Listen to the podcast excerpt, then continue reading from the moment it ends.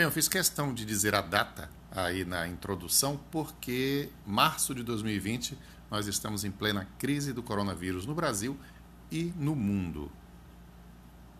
As pessoas estão em quarentena, alguns voluntariamente, alguns por iniciativa própria, outros obrigados pelas administrações municipais, estaduais ou nacionais.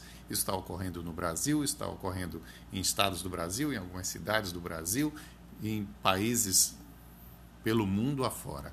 Uh, atualmente, a Organização Mundial de Saúde estima que mais de um bilhão de pessoas estão sob algum tipo de quarentena por causa desse vírus, que vem matando muita gente mundo afora e também provocando é, muito rebuliço, inclusive na política. Nos Estados Unidos, o presidente Donald Trump, evidentemente, já teme. Primeiro, ele fez como Bolsonaro fez no Brasil, não deu importância, e agora já teme as consequências do coronavírus na reeleição. A eleição está marcada para esse ano e as coisas tendem a se complicar para ele à medida que a doença avança nos Estados Unidos. Ainda mais porque nos Estados Unidos o sistema de saúde é totalmente particular, quase. As pessoas eh, não têm dinheiro para pagar os altíssimos custos, não tem lá um sistema público de saúde como tem na Inglaterra e como tem no Brasil, ainda que precário, mas que consegue dar conta de algumas demandas ou de uma boa parte das demandas. E pelo menos já é uma ferramenta em funcionamento que quando há uma emergência como essa, oferece condição para que, havendo dedicação, havendo dinheiro, havendo empenho, essa ferramenta que é o SUS seja utilizada para ajudar as pessoas dentro desse processo. Mas no Brasil a gente está tendo um, um antagonismo, tinha até ontem, né? Porque parece que ontem o presidente resolveu, o presidente Bolsonaro resolveu começar a colaborar, mas mesmo assim há ainda alguns impasses dele com os governadores. Na Bahia, por exemplo, um problema sério no aeroporto de Salvador. O Rui Costa, governador do estado, tem se empenhado de fato na, no combate ao coronavírus e tomado uma medida atrás da outra. Por exemplo, 18 cidades no estado já foram isoladas. O transporte intermunicipal foi vetado entre elas para tentar conter o vírus. À medida que um caso de vírus, uma pessoa infectada, é descoberto, aquela cidade é isolada e o transporte deixa de acontecer saindo dela ou chegando nela, a não ser, claro, nas exceções, nas coisas que são vitais, mas tenta-se interromper o fluxo de pessoas. Esse essa tentativa de interromper o fluxo de pessoas é um dos conflitos, um dos atritos que vem sofrendo, que vem existindo entre o governo federal e os governos estaduais, e eventualmente até municípios. No Rio de Janeiro, o governador quis fechar o aeroporto, não conseguiu. Uma medida, por sinal, bastante drástica, né? fechar o aeroporto, é, sendo que há muita gente do Brasil, inclusive no exterior, é, acredito que se fosse fechado essas pessoas seriam autorizadas a, a voltar, mas a gente nunca sabe do jeito que as coisas estão. Né? À medida que os dias se passam, medidas mais duras vão sendo adotadas pelos governantes. Mas em Salvador havia um, um, uma medida sanitária. Tre é, profissionais treinados para recolher a temperatura de quem chega e verificar se está com febre, havendo febre, um indicativo de que a pessoa possa estar contaminada, há todo um processo de encaminhamento definido pela Vigilância Sanitária Estadual. Mas a Anvisa, que é um órgão federal, é legalmente responsável por é, atender, por atuar junto a essas pessoas que chegam do exterior. E a Anvisa simplesmente não permitiu que o governo do estado fizesse essa fiscalização. O governo do estado então conseguiu uma liminar para fazer essa testagem das pessoas a Anvisa recorreu novamente, recorreu também à justiça e tomou para si de volta esse direito e não se tem notícia de que a Anvisa estivesse fazendo isso. Mas ela não quis permitir ao governo do Estado fazer. E, e efetivamente proibiu através da justiça. O Estado recorreu novamente e está aí esperando retomar esse processo.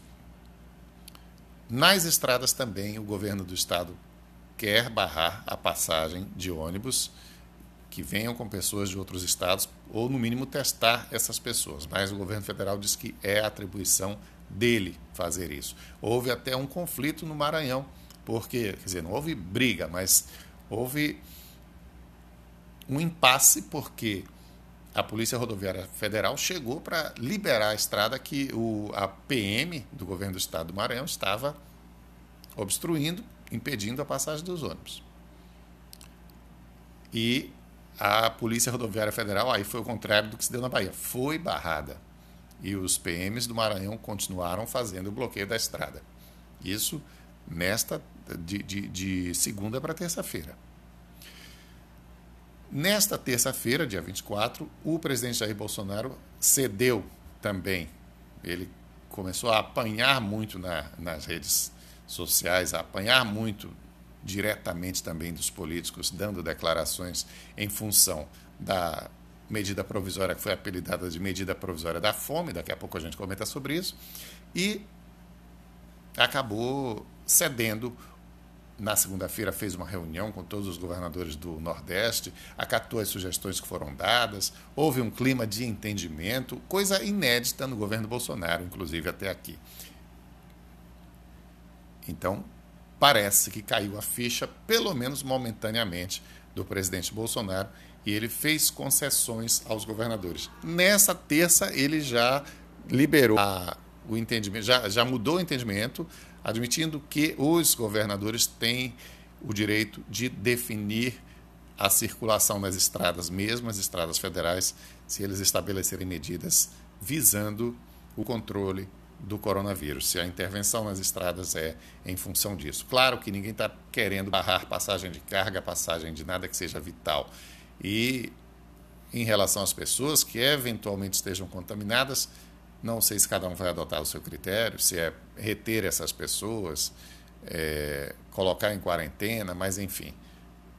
Todo mundo tem o direito e a obrigação de estabelecer todo tipo de ou pelo menos todo tipo, não, mas algum tipo de obstáculo para tentar conter a disseminação do vírus. É isso que governadores de diversos estados estão fazendo. O presidente vinha se opondo até aqui, mas parece que, diante da péssima repercussão das ações, das iniciativas dele, ele mudou de ideia, de postura. Postura mudou, ideia a gente não sabe, porque cada dia ele toma uma atitude diferente, cada dia uma atitude oposta à que ele tomou no dia anterior e nega o que disse, no dia seguinte reafirma e a gente não sabe para onde vai realmente a cabeça do presidente Bolsonaro.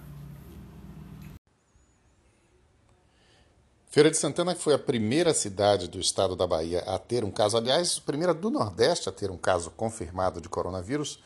Nesta terça-feira saiu um decreto do prefeito Colbert Martins Filho, finalmente fechando bares e restaurantes. Havia uma queixa muito grande porque bares e restaurantes estavam abrindo com grande quantidade de público e isso é uma medida completamente contrária ao que se preconiza como o correto nesses tempos de coronavírus. O município decretou estado de calamidade pública e, finalmente, embora inicialmente apenas por seis dias, o prefeito mandou fechar bares e restaurantes. O primeiro caso do coronavírus confirmado no Nordeste, novamente é, enfatizando, foi em Feira de Santana e foi no dia 6 de março. Desse primeiro caso até hoje, dia 24, a confirmação apenas de seis casos. Parece que a doença não está progredindo, não está contagiando muito, com muita velocidade, como ocorreu em vários outros lugares. Tomara que continue assim. Mas não é por isso que se vai relaxar. O município já cancelou a sua festa mais importante, que é a micareta, que seria agora no mês de abril, e não pode relaxar. O prefeito Colbert tem, na verdade, andado a reboque de outras medidas que vão ocorrendo no, no Estado. Demorou para fechar o comércio, é, adotou, na, na véspera de, de, de, definir o fechamento do comércio, uma medida esdrúxula, tirando quatro horas apenas, duas no começo e duas no final, de funcionamento dos shoppings. Uma medida completamente inócua, completamente inútil. E, mas no dia seguinte acabou. Também o comércio já se via esvaziado e acabou entendendo que o melhor era parar tudo mesmo, fechar tudo como medida preventiva. E continuou a movimentação na cidade, principalmente noturna, nos bares, nos restaurantes. Festas que ocorreram não foram canceladas. A população começou a se queixar, inclusive apelando à polícia militar, que é estadual, inclusive apelando à, à diretoria regional de saúde, que é estadual, para que as medidas adequadas fossem tomadas, porque o estado tem muito mais do que o município de Feira de Santana se empenhado para evitar a proliferação da doença. Finalmente saiu nessa terça-feira essa decisão, válida por seis dias, mas pode ser que seja prorrogada. Tudo está sendo dado um prazo de. Normalmente começando em 15 dias, né, de quarentena, de é, parar a aula nas escolas, mas depois vai sendo estendido conforme a necessidade se mostra. No âmbito estadual, o Rui Costa, governador, chegou até a ameaçar, numa ligação telefônica que vazou com a prefeitura de um município do interior, fechar uma clínica, onde o dono da clínica estava se recusando a dar informações sobre as pessoas que tiveram contato com alguém que estava infectado, um médico que estava infectado. E essa atitude até pegou assim muita gente de de surpresa ou achando que era autoritária, mas numa circunstância que nós estamos vivendo, não dá para resolver, para agir, para conter o avanço da doença sem medidas que tenham esse caráter autoritário, mas que estejam dentro da lei. E não está contra a lei. Quando o, o, o, o, governador disse, olha, não quer colaborar, fecha a clínica, porque essa clínica está efetivamente causando dano à população. Não quer informar uma lista de pessoas simplesmente para que a gente vá ver as providências que podem ser adotadas para testar essas pessoas, saber se elas estão contaminadas? Então, uma pessoa dessa não pode ter um serviço de saúde. Está certo o governador na atitude, e se não houver firmeza, não se chega a lugar nenhum. Descontrole. É muito difícil já controlar a população nesse sentido de pedir que todo mundo fique em casa. Francamente, achar que as pessoas vão ficar em casa de boa vontade é improvável. Alguns sim, mas muitos vão querer sair, muitos vão forçar as situações, se puderem, para não estarem trancafiados dentro de casa. Enquanto as pessoas não se derem conta da gravidade do problema, elas vão estar querendo sair. Então, o que for possível fazer para induzir o comportamento tem que ser feito. E isso não é porque é ferense, não é porque é baiano, não é porque é brasileiro, não. Esse problema acontece na Inglaterra, esse problema acontece nos Estados Unidos, esse problema aconteceu na Itália e continua com essa semana lendo o jornal. Eu vi os prefeitos reclamando, nervosos, porque muita gente querendo ir para uma determinada região. O, estado, eh, o, o país inteiro está sob quarentena, não é para ninguém se deslocar, não é para estar viajando. E as pessoas estavam tentando chegar na Sicília, engarrafamento em ponte com as pessoas indo para a Sicília. Não pode. Não pode. Mas esse problema você tem no mundo inteiro. Então, se você não for enérgico nas atitudes, nas ações como governo, você não vai conseguir conter a expansão da doença. Não tem jeito. E para o presidente Jair Bolsonaro, a crise trazida pelo coronavírus tem um efeito demolidor. Ele já não vinha bem na avaliação como presidente, a avaliação pela população, já vinha com a popularidade em baixa, mas tinha conseguido uma certa estabilidade. Dali ele não caía mais. Porém, uma pesquisa do IBOP divulgada nesta segunda-feira mostra que apenas 9% dos entrevistados consideram ótima a sua administração, 16% acham que a administração é boa, então vamos somar o 9 com 16, dá 25%. Os que consideram regular são 26%, quase o mesmo número, 25% de ótimo e bom, 26% de regular. E os que acham ruim, 8%. A maioria, a maior parte, o grupo maior, a fatia maior dos entrevistados, a fatia de 40%, acha que a administração de Bolsonaro é simplesmente péssima. 1% não soube ou não quis responder. Essa pesquisa ouviu 1.001 eleitores de 16 anos ou mais entre os dias 17 e 19 de março, pesquisa do IBOP, feita por encomenda da Associação Comercial de São Paulo. Então, isso foi antes da famigerada medida provisória da fome. apelidada de MP da Fome.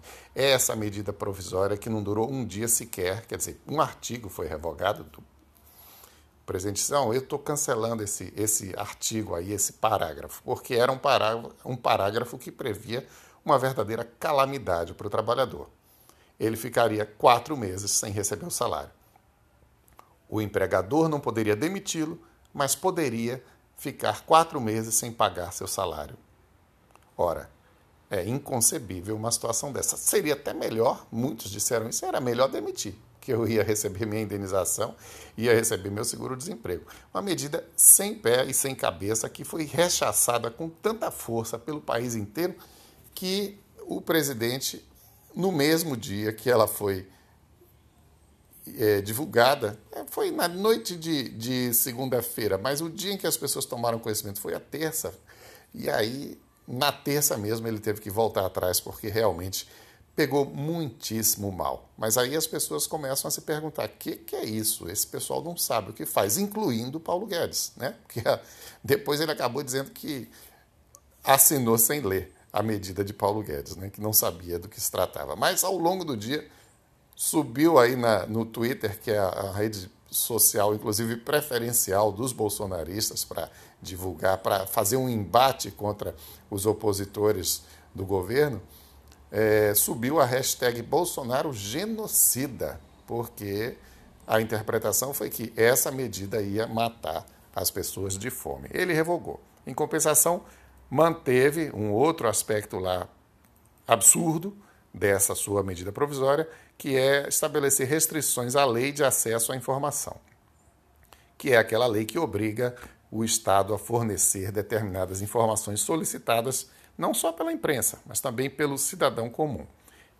Tanto governo federal quanto estadual quanto municipal. Embora no nível municipal, até por não haver uma imprensa é, independente na maioria dos municípios, não se utiliza muito a lei de acesso à informação para buscar dados e para exigir dos governos as informações necessárias. Mas o governo federal é o mais assediado por conta da lei de acesso à informação e muitas vezes dá informações que vão servir de subsídio para reportagens que ele preferia não ter que dar. E agora o presidente Bolsonaro quer aproveitar essa crise para estabelecer algum tipo de travamento aí nessa obrigação de dar informações. Mas os deputados também estão dizendo que isso não passa de jeito nenhum, que eles vão derrubar essa parte da medida provisória. Mas ainda falando sobre a crise do coronavírus, o médico Drauzio Varela, que vem se tornando a cada dia um personagem importante dentro do cenário nacional, e realmente é uma pessoa que merece todo o respeito e toda a consideração, ele está dizendo é preciso distribuir comida. Não está nem contestando o que muita gente fez, a ideia do Paulo Guedes de dar 200 reais para o trabalhador, por exemplo, o camelô, o trabalhador informal que vai ficar sem renda por conta dessa paralisia econômica gerada pela quarentena do coronavírus. Nem entrou nesse mérito, mas ele disse: olha, se não distribuir comida, a gente vai ter o tempo em que era roubado por causa do celular na rua, porque vai gerar uma situação de convulsão social. Esse temor existe por parte de muita gente.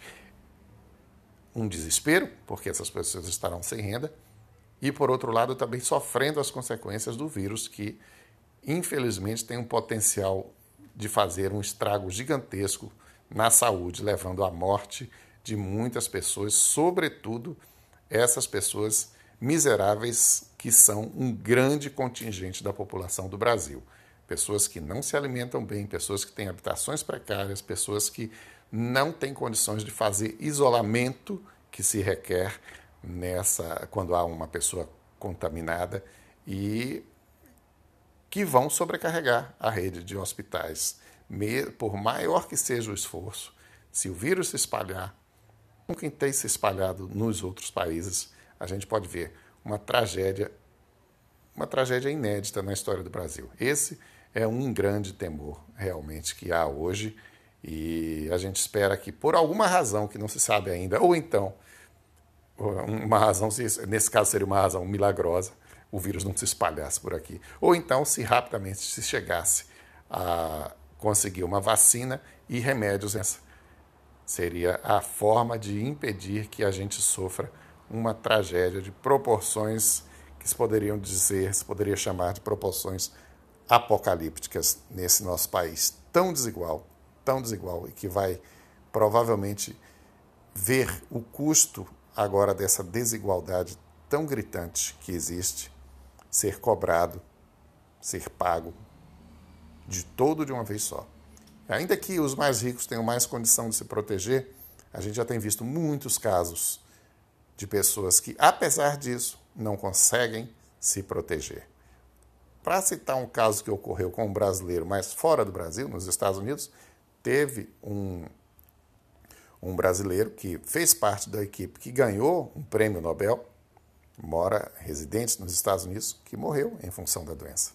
Era no grupo de risco por conta da idade, sim, mas aqui mesmo no Brasil, pessoas fora do grupo de risco já morreram e chegaram perto da morte, viram a morte de perto. A gente já tem visto esses vídeos e áudios circulando por aí de pessoas que ficaram muito mal com o coronavírus e agora já tivemos caso também de gente que morreu de coronavírus, mesmo sendo jovem, mesmo não tendo doença anterior.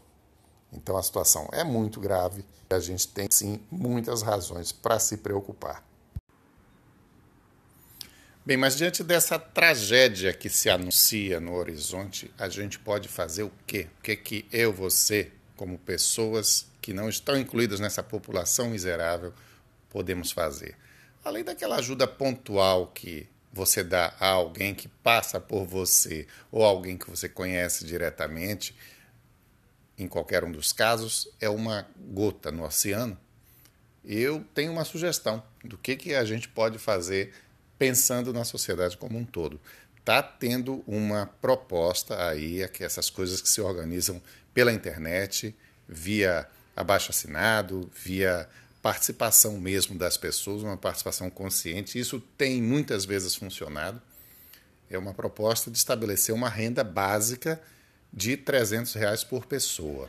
Mas não com aquelas limitações. Ah, mas aí na casa só pode ter duas pessoas recebendo e dar 600. Não a proposta é: se tem cinco pessoas, são dois trabalhadores, três dependentes, vai receber R$ 1.500. Não vai receber só aquela coisa que a gente sabe que não dá nem para comer. Né? Aí não adianta muita coisa.